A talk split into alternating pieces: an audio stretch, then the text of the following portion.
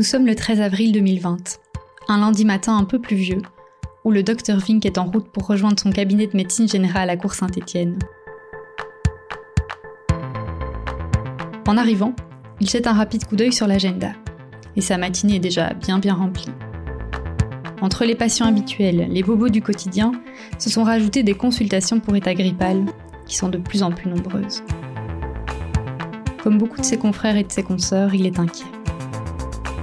Un peu plus loin à Wavre, le gouverneur réunit une nouvelle fois en urgence son équipe au centre de crise provinciale. Ça y est, nous sommes officiellement passés en phase fédérale depuis plusieurs semaines déjà. entre deux listings Excel bricolés dans l'urgence, il est question de suivre de très près la situation sanitaire en Belgique et ailleurs, mais aussi, et surtout, de répondre aux nombreuses demandes qui nous reviennent quotidiennement du terrain. Certains collègues seront en visio, rester à la maison pour un mal de gorge un peu suspect. Personne ne prendra le risque parce qu'il va falloir tenir bon et préserver les troupes dans la durée.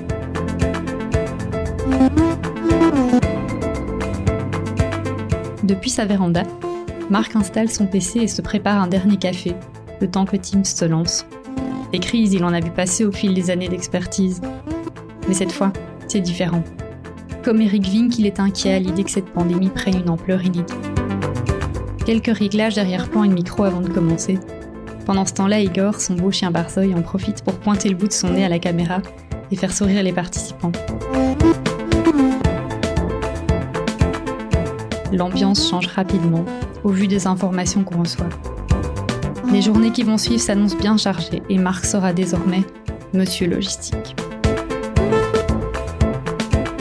Il ne le sait pas encore, mais dès demain, il sillonnera le Brabant Wallon avec des blouses, des masques, des visières, du gel hydroalcoolique à répartir auprès des communes, à l'attention des médecins, des infirmiers, des ambulanciers, des kinés, bref, tous les professionnels de première ligne qu'il faudra absolument qu'on protège face à un virus dont on ne sait finalement pas encore grand-chose, si ce n'est qu'il se transmet rapidement et qu'il peut avoir des conséquences graves, en particulier pour les personnes à risque.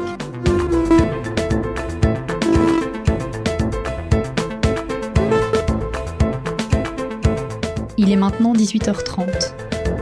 Le docteur Ving salue de loin son dernier patient de la journée. Il s'apprête à fermer la porte de son cabinet quand le téléphone sonne. Au bout du fil, un certain Marc, en charge de la logistique Covid pour le Brabant Wallon, qui se présente à lui. Il est à la recherche d'un médecin pour l'appuyer dans les nombreux défis logistiques à venir. Ce sera le début d'une série de mois difficiles, mais aussi d'une grande aventure humaine.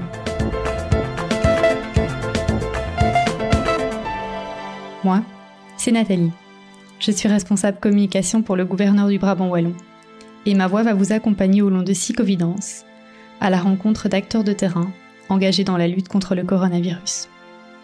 À mes côtés, je vous présente mon collègue Marc et le docteur Vink, avec qui nous reviendrons sur la logistique déployée durant ces deux années de pandémie.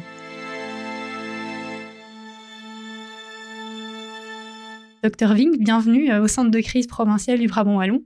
Je pense que pour vous, c'est la, première fois que vous le voyez en vrai. Vous aviez l'habitude de le voir en visio. En effet, euh, honoré et ému de le voir en, vrai, en effet. Marc, donc toi, tu as, tu as pu euh, avancer avec le docteur Ving sur tous ces chantiers logistiques. Est-ce que euh, ensemble, vous, vous êtes d'accord de revenir sur tous ces chantiers? Ah oui, absolument, oui. Donc au début, euh, il faut se remettre dans le contexte de mars 2020. On voyait à la télévision chinoise des gens mourir dans la rue. On savait qu'il n'y avait pas de remède, pas de vaccin, qu'il y avait des formes graves que des gens de tous les âges pouvaient attraper, comme nous a dit le docteur Pilgrim. Donc on était très très inquiets, on avait presque géré ça comme une pandémie de peste. Euh, si on se réfère aux écrits de Camus ou de Jean-Jean Cartier, il y avait vraiment une psychose de tous les gens qui ont dû intervenir. On avait le cas dans les 113 maisons de repos et maisons de repos et de soins du BOE, euh, où certaines connaissaient euh, des clusters, c'est-à-dire plus de 10 patients Covid. Et euh, quand des gens manifestaient des symptômes, les aides-soignantes, en panique, les faisaient hospitaliser et ça remplissait les services d'urgence et de réanimation très très vite, beaucoup trop vite, alors que normalement le médecin euh, référent d'une maison de repos de soins fait un bilan de vie avec chaque patient et décide qui, en cas de problème, va rester tranquillement dans sa chambre avec de la morphine, un oxyconcentrateur, etc. Mais ça, le médecin doit le faire. Et les médecins, comme ils n'avaient pas de masque, pas de blouse, pas de gants, euh, on manquait d'équipement de protection en mars 2020, euh, ben, certains n'y allaient pas parce qu'ils n'avaient pas d'équipement de protection. Et euh, ça, c'était la première priorité qu'on a vue avec le Eric Vink ici à mes côtés, euh, que le gouverneur a nommé DIRMED, donc directeur médical euh, du Brabant wallon avec docteur Valérie Lebrun et docteur euh. Et euh, ils ont chacun pris un tiers du BOE et ils ont décidé de remettre les médecins au travail. Tu peux un peu nous raconter ça, Eric, comment ça s'est passé et les milliers de frottis que tu as été faire dans les maisons de repos? Pour se remettre dans le contexte, on vivait quelque chose d'inédit. Les cabinets de médecins généralistes fermaient. Nous ne pouvions plus examiner en personne nos patients. Et on commençait des journées de téléphone, de questionnement. On devait essayer par téléphone de de rassurer le patient ou, de le réadresser aux urgences.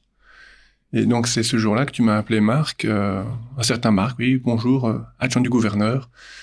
Nous avons du matériel de protection pour les médecins. Avez-vous un centre de tri? Ben non. Qu'est-ce? Et donc euh, ça s'en est suivi une longue journée avec un responsable de la commune d'Otigny. Nous avons sillonné toutes les rues à la recherche de bâtiments qui pourraient servir pour qu'ils soient examinés par les médecins généralistes afin de déterminer s'ils devaient ou pas aller aux urgences, puisque les médecins généralistes ne recevaient plus personne. Euh, avec le problème que, comme on, voulait bien le faire, on n'avait pas de matériel de protection. Ça devait être fait sur un, point central et euh, ben, en 24 heures, il a été décidé que ce point se ferait sur le parking des urgences de la clinique Saint-Pierre. Et là, il a fallu euh, trouver des volontaires médecins généralistes pour venir occuper les journées à examiner les patients. Là, en fait, on voulait faire des centres de tri, euh, mais on n'a pas appelé ça centre de tri parce que ça faisait trop médecine de guerre. Mais le problème des trois grands hôpitaux du BOE, c'est que tous les gens avec des symptômes grippaux ayant vu la télévision se précipitaient aux urgences et ceux qui avaient le Covid risquaient de contaminer toutes les autres personnes dans la salle d'attente qui arrivaient qui pour un bras cassé, qui pour une foulure. Et donc les médecins urgentistes de ces trois hôpitaux nous ont demandé de mettre devant la porte des postes médicaux d'orientation dont le docteur vient de parler. Euh, ça a été fait sous des tentes de la Croix-Rouge, avec la Croix-Rouge, la CS, euh, les médecins, les cercles de médecine. Euh, c'est Eric Vink qui a, tout organisé, beaucoup Valérie Lebrun aussi. Et euh, ça a été fait euh, en 48 heures. On a trouvé des canons à chaleur, il fallait trouver des pompes à essence qui avaient du fuel de chauffage à la pompe pour amener des bidons, des rallonges. Enfin, ça a été pas mal de logistique. Trouver des moyens de protection également pour les volontaires qui venaient prester là. Mais la mise en place de ces postes médicaux d'orientation a permis de dégager 90% des salles d'attente des urgences, puisque 90% des patients qui arrivaient 90% pour nos amis français, euh, on les renvoyait à la maison en disant, ben, vous prenez du dafalgan, euh, vous surveillez euh, vos paramètres vitaux, et si vous avez des problèmes respiratoires, vous appelez le 112, on viendra vous chercher. Et donc, ça a vraiment évité d'encombrer les hôpitaux, hein, on peut dire ça comme ça. Hein. Oui, parce que j'ai contacté le chef du service des urgences, Dr Pelgrim, qui m'a dit, en effet, on est débordé, on ne s'en sort pas, parce que toi tu parles de, tous les gens qui sont arrivés avec un syndrome grippal, mais en fait, pour tout, tout type de motif, parce que il y avait plus de généralistes qui recevaient. Donc peu importe la raison qui fait qu'on contacte son médecin généraliste, les gens débarquaient aux urgences. C'était les seuls locaux ouverts en fait.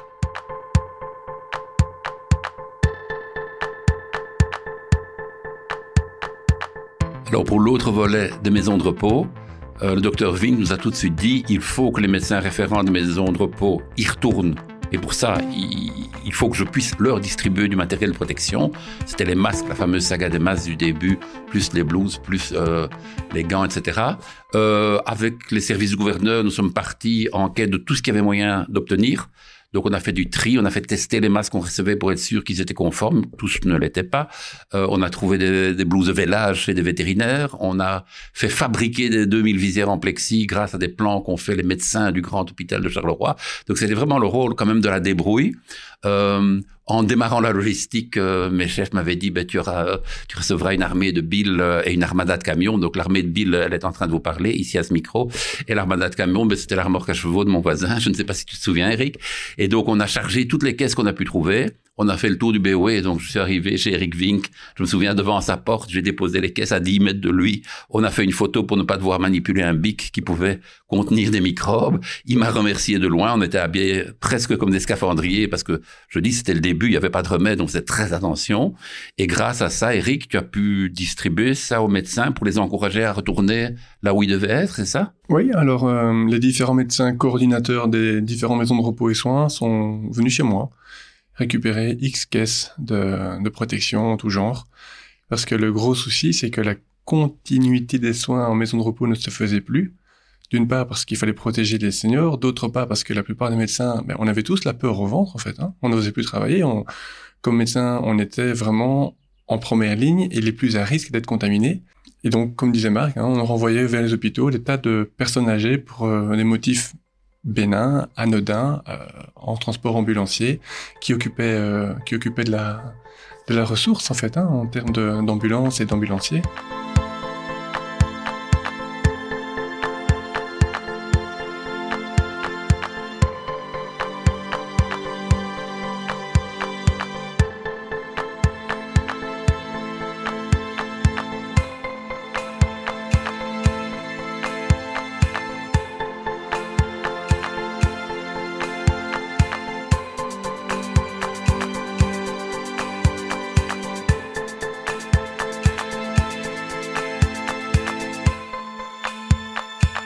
Et toi, tu as été amené comment à faire des centaines, voire des milliers de frottis toi-même dans les maisons de repos? Comment ça s'est passé Mhm. Alors, ce qu'il y a, c'est que dans, dans ma casquette du quotidien, je suis également médecin coordinateur et conseiller en maison de repos pour deux maisons de repos en Brabant-Wallon. Et dans les réunions euh, vidéo avec le gouverneur, une fois qu'il m'avait nommé DIRMED, il a dit ah mais vous connaissez bien le, le, monde des maisons de repos, vous, vous voulez bien prendre en charge ça aussi? Ben oui d'accord. Et c'est comme ça que j'ai dû aller faire des tests dans les maisons de repos qui ne sont pas maisons de repos et soins et qui n'ont donc pas de médecin coordinateur et conseiller. Et voilà, donc j'ai aussi passé de longues journées à les tester euh, des centaines, des milliers de personnes en maison de repos avec des écouvillons qui étaient euh, euh, dangereux à utiliser en fait. Les premiers écouvillons cassaient, pour le dire comme ça. Ouais, ouais, ouais. on devait frotter. Euh... Alors on devait frotter la gorge et puis le nez des personnes, mais les écouvillons cassaient à 2-3 cm et il y en a eu, enfin, pas dans mon expérience personnelle, mais c'est arrivé que certains écouvillons cassent dans les fosses nasales et qu'on doit renvoyer les personnes en urgence se faire euh, euh, retirer euh, chez l'ORL les, les, morceaux coincés au fond des nez. Oui, alors je me souviens qu'il y a eu quelques urgences oxygène aussi. Euh, où certaines maisons de repos euh, gardaient leurs patients sous morphine, sous oxygène, mais qui à un moment sont tombés à court d'oxygène. On a et dû de morphine. Ouais, et de morphine. On a dû organiser quelques déplacements d'urgence la nuit grâce à la Croix-Rouge notamment, à la CS de la Hulpe aussi. Euh, je me souviens qu'à l'hôpital Saint-Pierre-Tony, à un moment, il y avait tellement de patients qui prenaient l'oxygène sur le réseau qu'à un moment, le débit a chuté de 50% et là, on a dû envoyer un camion de l'air liquide qui, heureusement, est arrivé en 20 minutes et a pu rebrancher l'hôpital sur des réserves de pression euh, supérieure. Ça, c'était un détail. Et alors, après, euh, peu à peu, devant les hôpitaux, les postes médicaux d'orientation, après 3-4 mois, se sont transformés en centre de testing. Et là, tu as aussi été très actif pour organiser ce testing. Comment ça se présentait quand il y avait toutes ces files à l'extérieur, sous le soleil ou la pluie? Début mai. Début mai. On est sorti de confinement et euh, nous avions pour mission, en plus d'examiner les personnes, de les tester. Euh, compliqué au début parce qu'on a la logistique n'a pas suivi en termes de livraison de euh, d'écouvillons, les laboratoires partenaires. Bon, évidemment, ça a pris quelques jours avant de se mettre en place. Euh, bah, de nouveau, c'était très cacophonique hein, parce que on était ouvert une douzaine d'heures par jour et les gens se présentaient comme ça. On avait des affluences parfois énorme sur une demi-heure et puis l'heure d'après personne. Mais on, se rappelle hein, Marc, on avait parfois des files de 200, 250 personnes qui attendaient devant la tente en, en randonnion et, parfois par des, chaleurs assez importantes parce que dans notre malheur de, confinement et d'année 2020, on a on a connu une année particulièrement chaude et sec et euh, les personnels euh, Croix-Rouge qui accueillaient dans les tentes devaient aussi faire du, du, premier secours des personnes qui faisaient des malaises dans les, dans les, dans les files d'attente. Tu as eu des volontaires formidables, tu peux un peu en parler? Ah oui, oui, oui. Le, les, premiers, les premiers volontaires qu'on a eus étaient des personnes de, de la Croix-Rouge. Euh, maintenant, beaucoup de, beaucoup de volontaires Croix-Rouge qui avaient l'habitude d'être disponibles uniquement les week-ends, ce genre de choses, parce qu'ils sont étudiants. Et là, ils étaient disponibles en, en, en continuité. Euh, je crois qu'ils ont aussi l'occasion de, de, faire une belle expérience humaine. C'était euh, une très belle, euh, très belle coloration, co collaboration pendant, pendant plusieurs mois. Après, bon, progressivement, on a dû changer un peu notre technique, hein, tactique, parce que progressivement, le, retour à la vie normale se faisait et beaucoup de volontaires Croix-Rouge retournaient dans leurs occupations primaires, premières. Et là, ça a commencé à être compliqué. Je ne sais pas si on en parlera, mais... Et justement, j'allais rebondir dessus. Donc, à un moment, euh, le centre de testing devant l'hôpital Saint-Pierre-Autigny, euh, on approchait du mois de septembre. Euh, les conditions météo se dégradaient. On a demandé à la province, il nous a beaucoup aidé d'amener des, pagodes pour protéger les gens des intempéries pendant qu'ils faisaient la file. Et puis à un moment, on a décidé de le déménager à l'approche de l'automne parce que les courants d'air euh, devenaient et les intempéries devenaient vraiment trop importants. Et là, euh, tu as appris que tu avais euh, six jours pour organiser un centre de testing ailleurs. Et ça a été le début de l'aventure Cérou. Est-ce que tu peux nous raconter comment ça s'est fait de créer un centre de testing en six jours?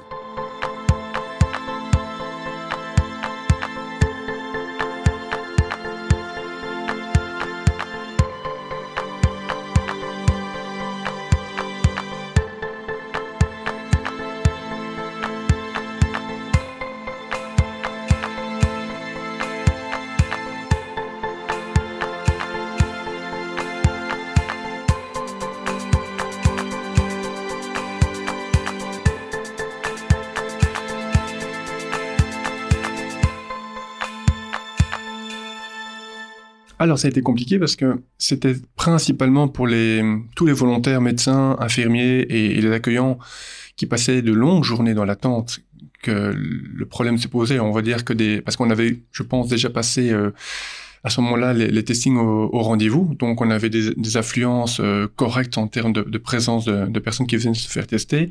On aurait pu accepter que c'était acceptable euh, qu'elle passe une demi-heure euh, dans des conditions un peu froides, mais le personnel qui passait 12 heures par jour dans des températures de 3-4 degrés, c'était plus tolérable. Tu en testais combien par jour là euh, Mais à cette période-là, à, cette période-là, on testait entre 150 et 300 par jour en moyenne, mais on avait des poussées qui allaient jusqu'à plus de 1000 tests par jour. Hein, donc, ça, Là, c'était vraiment problématique. Et donc, comment tu as monté ces roues en une semaine? Ah, mais grâce à toi, Marc. c'est pas ce que je voulais entendre, mais bon. grâce à toi et toute l'équipe du gouverneur, euh, disons que il a fallu, on a trouvé une salle qui était très très opportune, une salle des fêtes à, à Et euh, c'était compliqué parce qu'il y avait encore une certaine activité. Euh, enfin, la vie avait un peu repris. Et il devait y avoir une festivité sur la place devant et, et les locaux du, de la salle auraient été utilisés pour les, pour les badauds. La fête de la pomme. La fête de la pomme à Sérou. Et si mes souvenirs sont, sont bons, il a fallu que le gouverneur en personne réquisitionne la salle pour que l'on puisse euh, en disposer. Et, et là, ben, de nouveau, grâce à l'équipe, hein, euh, bien rodée sur la gestion de l'événementiel, tout a été euh, préparé en une semaine, mais c'était, euh, je me rappelle, là, pour le coup, j'ai travaillé des journées de 14 heures, mais j'ai pris congé pour la médecine générale. Oui, oui, j'ai abandonné mon cabinet, euh, mes patients à mes collègues, et, je n'ai fait que ça. Donc là, en gros, il fallait faire en une semaine un sort de testing qui pouvait recevoir par pic 800 personnes par jour sur quatre lignes de testing, avec des frotteurs, des gens à la réception, l'enregistrement par Internet. Il fallait donc mettre l'Internet, mettre un chauffage non soufflant dans la salle. La, la, défense nous a prêté un corps de garde qui revenait d'Afghanistan qu'on a installé à l'extérieur. Au début, les gens s'énervaient un peu parce qu'il y avait de l'attente, puis on a mis un panneau. Euh, toutes les personnes qui vous reçoivent ici vous reçoivent sur une base volontaire. Merci de leur montrer votre sympathie. Et dès ce moment-là, les gens ont compris que tous ceux qui les recevaient pour les tester étaient venus bénévolement et au péril de leur santé. Ils ont été beaucoup plus aimables et à la fin, ils apportaient des chocolats, des noix aux volontaires et tout. C'était quand même assez sympa. Et euh, ce centre a quand même tourné euh, plus d'un an, euh, grâce aussi aux équipes de la commune de Totigny-Louvain-la-Neuve, il faut le dire. Et ça nous amène début janvier 2021, où là, le vaccin arrive en Belgique et est disponible pour les soignants. Tu as aussi été très actif. Je te vois encore sur ta moto courir d'une maison de repos à l'autre pour vacciner des gens par centaines. Tu peux raconter un peu ça? Alors de nouveau, ça c'est grâce à ma casquette de médecin coordinateur et, conseiller en maison de repos. C'était ma mission euh, de vacciner massivement les résidents et si possible euh, le personnel soignant qui s'est montré beaucoup plus réfractaire, euh, en tout cas dans une première phase. et d'un point de vue logistique, c'était vraiment de nouveau quelque chose d'assez ahurissant parce qu'on avait des vaccins qui devaient être décongelés de moins 80 degrés à des températures de 4-5 degrés en frigo, et puis livré en maison de repos, sans briser la chaîne du froid. Et euh, les vaccins devaient être reconditionnés euh, sur place le, le, jour J, parce qu'une fois qu'on avait préparé la dose, on avait 6 heures pour l'administrer. Alors là, euh, Comment tu as fait pour ne pas gaspiller de doses Ah, alors là, sur ce coup-là, la Belgique apparemment c'est mieux équipée que les, les, les, les autres États membres de l'E- de l'Europe et on a disposé de seringues qui permettaient de n'avoir aucune perte au niveau des, des liquides, des aiguilles plus appropriées. Et normalement, on pouvait faire 5 doses de vaccin par vial. Mais en réalité, sur le terrain, on s'est rendu compte qu'on pouvait en faire 6 et même parfois 7. Et bon, on nous avait dit que c'était pas vraiment recommandé, mais en fait, nous, on a tous fait parce que avec euh, des, doses qui étaient euh, euh, comment manquantes et, et rares, on s'est dit on va pas quand même gaspiller ça. On les a tirés jusqu'à la lie, si je peux m'exprimer comme ça. Et on s'est retrouvé avec des doses euh, excédentaires d'un, ben voilà, euh, je crois que par euh, séance de vaccination, on se retrouvait avec une cinquantaine de doses supplémentaires. C'est énorme. Et pour pas les gaspiller, on avait encore 48 heures en frigo pour les conserver. Et donc là, il a fallu d'urgence euh, contacter. euh, on, a, on, a, on a pensé euh, aux, aux soignants de euh, première ligne parce que ils avaient pensé à tout pour vacciner les hôpitaux, les travailleurs et les soignants en hôpitaux, mais ils n'avaient pas du tout pensé à la médecine générale. Évidemment, c'est toujours comme ça. Donc c'était un travail d'équilibriste pour Voilà, ne pas voilà. gaspiller une seule dose. Et donc, il a fallu passer de longues soirées, de week-ends à, à contacter un maximum de personnes pour savoir qui était volontaire aux doses, donner rendez-vous à un endroit et s'y retrouver de nouveau. Et donc, comme les doses étaient dans les frigos des maisons de repos, pour ne pas briser la chaîne du froid, il fallait revenir dans les maisons de repos, s'organiser avec les directions pour faire venir une cinquantaine de personnes, tout en respectant euh, les, gestes barrières, le port du masque, euh, la non-contamination, etc.